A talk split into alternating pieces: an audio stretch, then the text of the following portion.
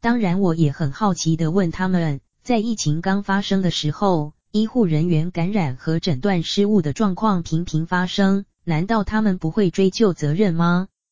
他们说，因为这种疾病从来没有出现过，而且每一个人都会犯错，我们不能够因此责怪在第一线的工作人员。其实，在人类历史中，这种情况很多，面对不知名的疫疾，经常会产生莫名的恐慌。疑惧，甚至仇恨与猜忌，但最后靠着人与人彼此间的爱与关怀，终究度过了难关。这给我一个启示，就是当我们碰到很多未知因素的时候，真正能用的，恐怕还是这些最根本的价值。所以，我们可以从过程里归纳出一些抗 SARS 的基本原则，也就是除了高科技的医疗面以外，更重要的是把人性面。感性面等克服一级的宝贵经验凝聚起来，作为类似情况在发生时的参考依据。陈建仁署长以下称陈，这段时间以来，我们最关注的是 SARS 如果再来，要如何应付？卫生署未来首先要把良好的卫生习惯内化成国人生活的一部分，例如勤洗手、量体温等。很多国家都已经把它当成是一个国民必须的卫生习惯，希望每个人都能够从自己开始做起，这样社会每一个分子都能健全。第二是对境外移入病例的管控，以及建立亚太地区疫情联络网，这样才能在第一时间掌握每一个国家的疫情。在 SARS 刚发生时，确实有一些隐匿疫情的情况，使得疫情一发不可收拾。人在一种无知的情况下，难免会有这样的反应。但是，当我们越来越能将资讯完全公开透明化，这样的情形就会改观，所有国家都能够受益，因为疾病是没有国界的。第三是建立快速诊断的能力。由于 SARS 的症状和感冒很类似，可是，一年中约有四十万民众得到流行性感冒，而感染 SARS 的则不超过一千位。所以，如何正确区别 SARS 与流行性感冒相当重要。最后，就是要做好医院的内部管控，以及避免医事人员因防护不足所造成的牺牲。实际上，台湾这一次是在很短的时间内就达到控制疾病的目的。世界卫生组织在宣布台湾从旅游警示区除名时，就曾说，台湾各界，包括政府、民间，还有所有的医事人员。在很短的时间内就全体动员起来，做了最好的措施。这里面包括疾病通报的透明化，还有通报系统的及时性、诊断的快速性。所有民众在很短的时间内都能参与政府量体温等的活动，这样一个动作的成功，实际上是代表台湾所有老百姓的成功。这一段话让我十分感动。在此，我也要向所有的医事人员致上最高的敬意。当时我到医院探望 SARS 病患，看到我们的医护人员在做了很好的防护措施之后，就殷勤的站在第一线照顾病患。法鼓山智慧随身书，暴风眼中有平安，SARS 后的心灵对话。时间：二零零三年八月十日。地点：台北市政府亲子剧场。主持人叶树山，电视台新闻主播。座谈人圣严法师，法鼓山创办人。陈建仁，卫生署署长。马英九，台北市市长。叶金川，仁济医院院长。抗 SARS 心路历程分享。叶树山，以下称主。前阵子 SARS 在全台各地造成严重的影响，台湾通过 SARS 的考验之后。累积了哪些防疫经验？各位在防疫过程中又有怎样的心得与收获？马英九市长（以下称马）市府团队在台湾从 SARS 疫区除名之后，就规划到香港、越南、新加坡以及多伦多，看看这几个国家和城市是如何走过 SARS 的侵袭，以及预防 SARS 在秋冬之际复发。综合大家的抗疫经验得知，面对这样一种新兴的疾病，大家刚开始都不知所措，都在摸索中学习。等到对疫疾的情形熟悉一点，比较知道如何有效控制后，人们就能在相互扶持与关怀中，一起走出 SARS 的阴影。经过了 SARS 之后，大家都感觉到自己的社会变得更团结，民众也更了解怎样去关怀别人。这一点让我深受感动。对不幸往生的患者，他们同样站在第一线为他们擦澡，帮他们做妥善的身后安排。从医护人员的眼睛看每一位病患，就像是看菩萨、看受难的耶稣一样，而他们本身其实就是救世救难的大菩萨。叶金川院长以下称叶，刚进医院时，我孩子的学校就发动学校同学写祝福卡给医生、护士、病人，还有我，满满一大袋，算起来大概有三四百封。后来李远哲院长发动全民量体温，也有超过九成的民众支持。点点滴滴让我感受到，在抗疫过程里，其实每个人都很想帮一点忙，做一点事，这就是台湾的生命力，台湾人的活力。SARS 之所以来得快去得也快，正是因为全民凝聚的向心力，每个人都愿意全力配合。一位协助抗疫的外国专家就说：“民众的高度配合造就了台湾的成功。”至于我，作为走在最前线的救火队，其实我也会怕，但如果害怕是一百分，我们已经知道害怕成分中的九成五为何，那就只需要担心剩下的百分之五，担心那不了解的部分。换句话说，要戒慎，但不要恐惧。因此，我每天在医院就是做内部的公关，不断的鼓励他们说：“你们做得很好，你们的努力没有问题。我们不知道的当然没有办法，但是只要照着知道的来做是可以预防的。”我也想借此呼吁民众，大家要有信心，就算未来 SARS 卷土重来，我们也已经累积相当丰富的知识去面对它。对 SARS 病毒了解越多，我们需要害怕的部分就越少。大家要有信心面对未来可能的考验。圣严法师以下称师，今天这个主题，暴风眼中有平安。我在美国哥伦比亚大学也曾讲过一样的题目。美国虽然没有 SARS 入侵，但对当时全世界来说，SARS 其实是个大风暴，任何人都担心随时可能得病。人心很不安定。这个题目的意思是说，尽管身处危险之中，只要心能够安定，就可以转危为安。譬如三年前有一个公共场所发生火灾，因为那是一个密闭空间，所以很难逃出来。有一个人眼见没有逃生希望，所以就开始念观音菩萨。可是，在念观音菩萨的时候，忽然看到旁边有一张椅子。于是他就拿起那张椅子朝玻璃窗的角落用力打下去，结果玻璃打破了，而他也逃出来了。这听起来好像是因为他念观音菩萨的关系，其实不一定，这是由于他的心念观音菩萨而安定的缘故。因此，你念观音菩萨也好，或是祷告耶稣也可以，不管念什么，只要心里有一个信仰的对象可以寄托。心就容易安定，但是我们的心时时刻刻没有安全感，时时刻刻不满足，人与人之间经常产生嫉妒、怀疑和对立等种种摩擦，因此失去了智慧，随时都有危险。所以释迦牟尼佛以火窟、火宅来形容这个世界，愚痴的人不了解危险随时在我们身边，还在火宅里面贪玩，造种种恶业，彼此互相斗争。唯有智慧的人能感受到身处火宅的危险，深切体认居安思危的重要。SARS 是可能卷土重来的，就算 SARS 不来，其他的灾难也会来，像水灾、风灾、地震等，都是台湾民众时常遭遇的问题。假如我们随时有居安思危的观念和心理准备，就能比较平静地面对和处理各种灾难的发生。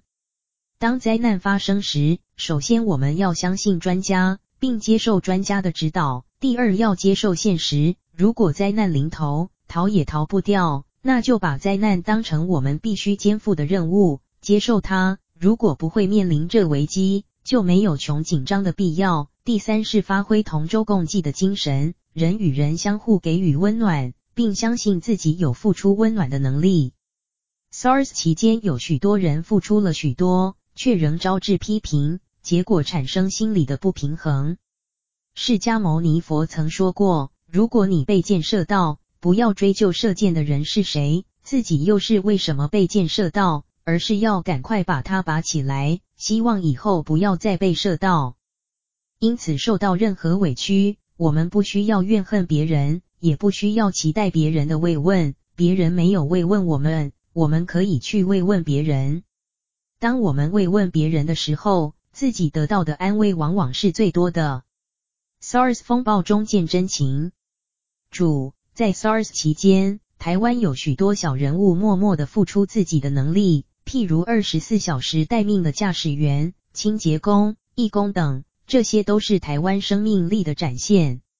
在这段期间中，有什么感人的故事可以分享？陈，三月底我进入专家委员会，看到抗煞工作充分表现出团体活力。委员中有流行病学家、内科医师、小儿科医师、传染病学家等。会议中大家知无不言，言无不尽。每天花二到三小时针对不同病例讨论，大家都竭尽所能的吸收新知，彼此共享，没有人认为自己是权威，互相尊重彼此专业意见，并做最好的判断。不过在防疫初期，有一个小小的遗憾，那就是很多人以往的接触时没有做诚实的通报，包括转院的资料也是一样。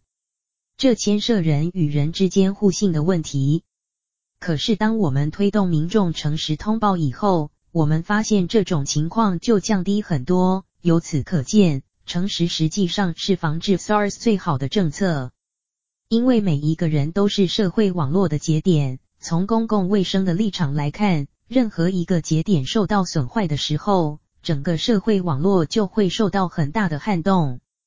我们看每个人开始诚实，开始关心别人，开始互助合作。整个防疫工作就看到了希望，因此民众在 SARS 后期就表现得很好。归纳起来有三件事：一是智者不惑，大家由于对 SARS 的知识越来越多，便不再恐慌；二是仁者无忧，大家都去关心、体谅别人，不忧虑自己的未来；三是勇者无惧，特别是第一线人员以及来自各界义工勇敢的付出。看到这些改变。心中真的是蛮感动的。马，记得和平刚封院时，有些家长因为子女在里面当医生或护士，非常紧张的猛打电话，希望儿女能赶快出来。其中我知道有位护士就哭着告诉爸爸说：“我的责任就是救人，我这时不能离开。”有位志工则明明知道自己进入医院有被感染的可能，但还是勇敢的进去了。另外，一位不愿具名的企业家捐了一亿元给市府作为抗疫经费。彰化一位老先生则自掏腰包花了好几千块计程车资，运了两百五十公斤冬瓜茶上台北，因为他觉得冬瓜茶可以抗 SARS。像这样感人的故事，我们看到很多。经过 SARS 风暴之后，我们一方面学到怎样用较少的人力物力来解决问题。另一方面，我们也发现，真正发挥防疫功效的，并不是高科技，而是在耶稣时代就有的技巧，也就是隔离。隔离过程当中，由于人与人无分彼此付出的爱与关怀，才把可能发生的恐惧、猜忌、仇恨、怀疑冲淡。从上面提到的小故事就可以发现，正是这些爱与关怀，让我们在碰到问题时，能如圣严法师所说。心安所以平安。耶、我进入和平医院的隔天早上，就对全院广播说，我会跟着大家一起平安出去。我先强调这一点，就是要先让大家安心。特别要说明的是，SARS 期间电视不断播出护士抗议、医师逃跑的新闻，但事实上我在医院看到。至少有八九成的医护人员是十几个小时不眠不休的在照顾病人，他们一直撑到最后一刻才肯出来。而电视上看到抗议的医护人员，他们抗议之后其实就回到自己的工作岗位继续工作，可是这部分却没有被报道。其实医护人员都有一个共识，在抗 SARS 期间，医护人员犹如站在第一线的军队，负有照顾民众、保护民众安全的职责，直到全民的安全获得保障，才有谈撤退的权利。十，我感觉 SARS 期间，我们国家到处都是菩萨，虽然有时我们不免有些抱怨，把一些现象夸张化，看得很负面或很严重，但实际上大家都是心存善念的。在我看来，不管是正面的或负面的事，我们如果把彼此都当成菩萨来看，我们的心在面对各种各项混乱状况时，就能比较平静些。SARS 期间，台湾每个地方都有很多的感人的故事，法鼓山这个团体也是一样。譬如住在万华区的志工，就去替因 SARS 往生的人助念。他们没有担心自己会不会被感染，或是助念完后马上就要被隔离，但因为他们是以平安的心去做临终关怀，所以他们虽然被隔离了，但身体和心理都是健康的。还有我们的义工总指挥。因为他到和平医院服务，接触到 SARS 的病患，结果被隔离了。隔离期间，他就在自己的家里打电话调度指挥工作，并鼓励没有被隔离的人继续投入义工服务。尽管法鼓山在这次防疫工作上的贡献并不是很大很多，但我们始终全力以赴。虽然义工们接触的 SARS 病例不少，但没有一个人被感染。这就是因为在暴风眼中，心安就能平安的道理。如何预防秋冬 SARS 复发？主心安和做好正确的防护，让我们能勇于面对 SARS 之类的传染病。我们从现在开始，应该开始做些什么防范，好坦然面对未来可能的无常。耶处于危急时刻，卫生署的首务就是筹组紧急应变的领导指挥中心。因为若有一个指挥中心，则所有的资讯就有一个集中和交换的地方，媒体也有取得正确讯息的地方，而能将重要讯息传递给民众，避免不必要的恐慌。再者，也可以作为指挥各部门做技术性支援的中心，使物资和医护人员的调度等能顺利而不耗费。总之，领导中心的成立，至少能够先安大家的心。我认为这点非常重要。臣未来如何强化中央与地方合作，以及促进全民的团结也很重要。当我们心中有佛，看其他人也会像佛。若人人都保持这样的精神，团结合作的士气就会很高昂。大家不要把这件事情看得很难，就像盐和光一样，盐好像是很不起眼的东西，但是放在汤里面就很有品味。而光呢？如果把所有的灯都关掉的话，一根蜡烛就可以照亮整个房间。所以希望大家都能够做世上的光和地上的盐。一个人的力量或许不起眼，但集结起来的庞大力量，相信 SARS 再来我们也不怕。马，未来防护 SARS 有四个要素很重要。第一是指挥系统，中央和地方要能互相沟通，一起并肩作战抗 SARS。第二是沟通，透过和民众的互动，让大众能了解整个疫情。第三是控制，尤其是医院病情的掌控。最后是合作，政府和人民要一同合作。只要能做到上述几点，防范 SARS 一定没有问题。师，小时候，我的师父无论遇到任何大小问题，都会说没关系，没问题。这么说并不是逃避问题。恐惧问题，而是朝积极面去思考问题，解决问题，也就是所谓的正面思考。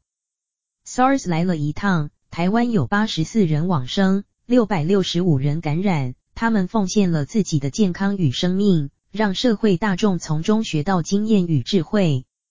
我们不能叫他们白白牺牲，所以未来如何以积极正面的态度来面对和解决问题是最重要的。不是说不要 SARS 来，而是要准备它来时，包括政府、医护人员和老百姓都能做好万全的准备。在专业的医护和公共卫生方面，我们相信政府、专家，而我们全体老百姓则要在心理上做好准备。若能确实做到，我想我们是绝对平安的。现场问答：问，人类的医疗方式往往是将致病的病菌消灭，但病菌也有它生存的权利，这和佛教徒强调的慈悲与公平，以及不杀生的戒律是否冲突？如何协调？臣，生命都会找到自己的出路，病菌亦然，包括台湾在内。由于人类对抗生素的滥用，导致病菌的突变，产生抗药性。另外，像 SARS 病毒、伊波拉病毒，或者是汉他病毒等，原来都寄生在野生动物身上，但因人类不断扩展自己的生存空间，侵入野生动物的栖息地，才得到了这些人畜共通的传染病。所以，首先我们应该克制自己欲望的扩张，避免侵袭野生动物的栖息地。才能避免人畜共通疾病的蔓延。第二是要节制口腹的欲望，由于过度而大量的养殖牲畜，会导致病毒在动物体内进行基因重组，产生新种病毒，这就是前几年禽流感大流行的主因。如果我们尽量少吃大鱼大肉，就不需要大规模的农业与养殖，便可减少这类型传染病的发生。至于人类该不该把病毒消灭？就医疗立场，当然是需要的。不过换个角度，人类也应该要反求诸己，避免因为人类的私欲而导致病毒的扩散。我认为人应该要跟大自然和好，扮演好身为自然界一员应有的角色。如此，对于很多疾病的扩散将有抑制的作用。问：SARS 期间如何关怀隔离、染病，甚至因 SARS 而往生的民众及其家属？义工又该如何做好自我防护以及和家人的沟通，让自己与家人都安心？十 SARS 流行期间，法鼓山对于从事临终关怀的菩萨们的基本态度是不勉强，也不鼓励。此外，还有两个提醒：第一，助念者首先要做好心灵健康的预防，再加上万全的防疫准备，也就是要穿上防护衣，戴上口罩。换句话说，只要菩萨们本身愿意，而且做好万全的准备，就可以去为往生者助念。第二，如果心里感到有些担心或害怕，不去也没关系，可以在家里为往生者助念，因为往生者和我们是没有空间距离的，只要我们的心念向着他，助念的利益还是可以令往生者与其家属安心。至于义工和家人的沟通，那是非常重要的。可以让家人知道心安就有平安的道理，并告诉他们你有自己的信仰，同时也已做好万全的防护准备，请他们放心。但是如果家人一定不让你去，那就不要去了，因为如果你非去不可，那就势必会引起家庭革命，家里就不安了。你一个人安，全家其他人都不安，那也不好。问：面对一场突如其来的灾难，社会往往会出现不少的指责和怨怼，如何能够帮助民众消弭心灵的障碍，使灾难之后能汇聚更团结的社会力量？十，人有怨恨、委屈、不满是必然的。当自己遇到意外状况，其他的人没遇到时，都会产生负面情绪并寻求发泄。我认为这是健康的。与其自己忍气吞声，还不如说出来的好。所以，如果我们听到一些怨言，除了倾听，也要保持感谢心，那表示对方正在治疗自己。我们还可以告诉他，如果我是你的话，我也会这么说，这样就可以消弭彼此的对立。另一方面，每个人应该都学习如何体谅他人。如果是自己遇到不公平的待遇，可以设想自己是代替所有其他的人来受此苦难。就好比菩萨为救所有众生而奉献自己，这就是菩萨精神。SARS 让我们见到很多菩萨，像第一线的医护人员、义工以及八十四位往生者，他们都是菩萨。我们应该怀抱感恩的心，感恩他们对社会大众的付出与奉献。